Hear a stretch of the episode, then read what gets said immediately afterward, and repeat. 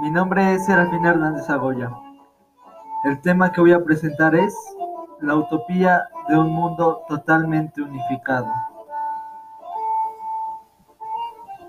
Bien, creo que esta es una continuación del México deseable, adaptándola además a otro contexto que sería el mundo deseable.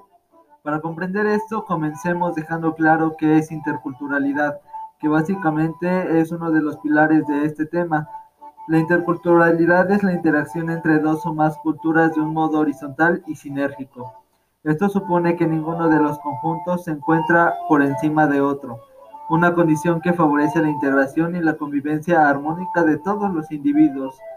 Y podríamos decir que la humanidad entera o por lo menos la mayoría, vive de forma intercultural, con respeto a otras culturas y creencias. Pero, ¿te imaginas si todas las personas del mundo tengamos las mismas tradiciones, costumbres, religión y forma de vida? En pocas palabras, una cultura universal. Pero ojo, no confundir con el concepto de globalización. En fin, esta cultura universal parece una utopía, pero solo podemos decir quién sabe. Lo que sí es que podemos hacer algo. Y lo que yo hice fue una encuesta a ocho personas preguntándoles sobre el tema y obtuve respuestas sumamente variadas y que me sorprendieron mucho. Por ejemplo, comenzando con la primera pregunta que fue, ¿crees que una cultura universal es posible? El 50% de los encuestados respondió que tal vez, un 25% que sí y otro 25% que no lo creían. Posteriormente, al preguntar sus razones, me sorprendieron respuestas como, sí, porque la humanidad tiene la capacidad de aceptación. Sin embargo, en la actualidad son pocas las personas que lo llevan a cabo. O no, porque no creo que los seres humanos tengamos una capacidad de ponernos de acuerdo o hacer una cultura unificada. Además, perdería mucha gracia en los momentos históricos y las cosas que hacen diferentes a cada cultura. Y no hay que mentir, esto es un dilema, porque ¿sabes cuántas culturas diferentes hay en nuestro planeta? ¿Cuántas lenguas, dialectos, costumbres o tradiciones existen? Sí, son muchas. Ahora imagina que por arte de magia un día te levantes y no exista ninguna de estas costumbres. Tendría sus ventajas, como que el respeto y las oportunidades serían iguales para todos no nos diríamos ciudadanos de un país o de otro, sino seríamos ciudadanos de la Tierra. Tal vez habría un Día de la Humanidad o no. A lo mejor existiría una sola moneda y las fronteras desaparecerían. Pero en fin, nadie lo sabe. Pero lo que sí sabemos es que los contras son que miles de lenguas, idiomas, herencias culturales, etcétera, desaparecerían junto con miles de costumbres y tradiciones, podríamos hablar de que la historia de la humanidad se perdería. Bien, continuando con la encuesta, la siguiente pregunta fue, ¿crees que nuestro país ha ido perdiendo su identidad? ¿Y por qué? Una respuesta interesante y que fue la constante fue, sí, el respeto por la historia, el patriotismo se han perdido en cierto grado, porque si algunos piensan que esta frase de nuestro país ha ido perdiendo su identidad está muy trillada, creo que no es así, porque si recordamos la definición de historia dice, la historia es una ciencia que estudia los hechos del pasado para compararlos con el presente y así vislumbrar el futuro para tener uno mejor. Lo que quiero decir es que si la gente piensa que ese concepto de eh, cultura perdida o identidad perdida está muy trillado, considero que eso es lo que nos está faltando para dar ese paso firme y de calidad como nación para despertar, algo que tratábamos en el podcast del México Deseable. Como gran país que somos, ese sería lo que nos está faltando para crecer aún más. Todos saben que el que no conoce su historia está condenado a repetirla. Porque imagina si no hubiera caído Tenochtitlan, seguiríamos haciendo sacrificios, estaríamos cerrados a la tecnología, sabríamos o no sabríamos más cosas. Tendríamos los conocimientos más avanzados que tenían los mayas en su momento de astronomía y matemáticas. Tendríamos la misma gastronomía rica y variada que nos caracteriza. No lo sabemos, pero les adelanto amigos míos que al final del podcast está mi conclusión y una pequeña reflexión que estoy emocionado porque la escuchen. Entrando al final de la encuesta, la siguiente pregunta fue, ¿el mundo sería mejor si existiera una cultura universal? Y las respuestas nuevamente fueron variadas y muy interesantes. Por ejemplo, no, porque le quita mucho a la diversidad de las culturas, naciones, etc. O tal vez porque viviríamos en una sociedad avanzada con el respeto y conocimiento de nuestro pasado, tanto histórico como tradicional. Y finalmente, sí, porque así todos tendríamos una educación cultural igualitaria, perspectivas diferentes del mundo y al parecer de la vida. Para la pregunta final, que fue como un bonus, ya que fue una pregunta abierta, Quería que cada uno de los ocho encuestados me dijera cómo vería el mundo del futuro, basado en las respuestas que habían dado antes y en los conceptos que fueron los pilares de la encuesta y que son pilares de este podcast, que son interculturalidad y cultura universal. Las respuestas que obtuve eran variadas, como era de esperarse.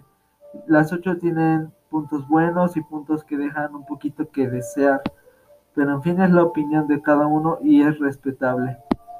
Por otro lado, en números, creo que es más sencillo de comprender. Los resultados de la encuesta fueron los siguientes. La primera pregunta que fue, ¿crees que sea posible una cultura universal? 50% cree que tal vez, 25% dice que sí y 25% dice que no. La siguiente pregunta dice, ¿crees que nuestro país ha ido perdiendo su identidad? Un 75% dice que sí y un 25% dice que no. ¿El mundo sería mejor si existiera una cultura universal? Fue la última pregunta con opción múltiple en la que obtuve los siguientes resultados. 37.5% cree que tal vez, 37.5% cree que no y un 25% dice que sí. Bien, pues en conclusión solo queda decir que vivimos en un mundo globalizado, una globalización que inició desde las primeras civilizaciones, tuvieron uso de razón las mismas ya que el mundo conocido comenzó a comprar y vender, cada producto venía de un lugar en especial con una mística y clima en específico también. Y a través de los años más y más culturas interactuaban, comerciaban y el concepto de interculturalidad comenzaba a nacer. Hechos como el descubrimiento de América acercaron más al mundo. Por otro lado, las diferentes revoluciones y descubrimientos científicos fueron acercando a la humanidad a un proceso de modernización. Las guerras también tuvieron mucho que ver, ya que siempre han existido y aunque actualmente no les vemos propósito, hay guerras como las guerras floridas de las culturas prehispánicas, las guerras médicas de los griegos y las conquistas de los romanos que ponen a la mesa temas como la expansión de esos imperios, porque siempre ha querido una cultura dominante tener ese poderío sobre las demás. Tenemos ejemplos como la mexica en México, los romanos en el mundo antiguo y las potencias europeas en la Edad Media y en el Renacimiento en la Edad Contemporánea. Estados Unidos, la gran potencia actualmente. Hemos pasado por dos guerras mundiales que también nos han dejado aprendizajes y la Guerra Fría que en la que había riesgos nucleares de erradicar a toda una raza por el simple enfrentamiento de dos ideologías. La que ganó fue la capitalista y es la la que tenemos la mayoría de las naciones implementada de manera política y de manera económica. También inventos como el Internet, las redes sociales, los videojuegos hicieron que la vida de todos sea más fácil y que nos acercáramos como especie, porque hoy en día podemos platicar con cualquier persona del mundo por redes sociales, podemos jugar también con cualquier persona del mundo en redes sociales y videojuegos en línea. Ahora estos pasos agigantados en el proceso de la globalización nos han llevado a acercarnos como raza y como especie. Y la cuestión que he reflexionado en, en esta encuesta es, ¿y si la globalización solo pretende unificar a todo el mundo? a todas las razas y tener una cultura global? Porque me di cuenta que no solo México tiene ese problema de perder identidad o perder herencia cultural, absolutamente todos los países tienen ese problema. Y insisto, yo creo que inició con la globalización, ese proceso de globalización que hemos llevado desde el principio de los tiempos, porque todos los países tienen la misma problemática de pérdida de identidad. Además me di cuenta de que la humanidad vive de manera intercultural, pero poco a poco vamos pasando a una cultura universal, lo cual da miedo. Es decir, que esta interculturalidad puede ser el puente o el bridge de una cultura o una humanidad intercultural y una cultura universal donde todos seamos absolutamente iguales con las mismas formas de pensar, con las mismas herramientas para la vida. Y en lo personal da miedo y no estoy de acuerdo con esa forma de pensar, ya que eso de la cultura universal considero que pierde la esencia, hace que cada cultura, cada nación, cada gastronomía, cada música pierda su identidad, su razón de ser. Y bien pido al auditorio que reflexione al igual que yo en el tema.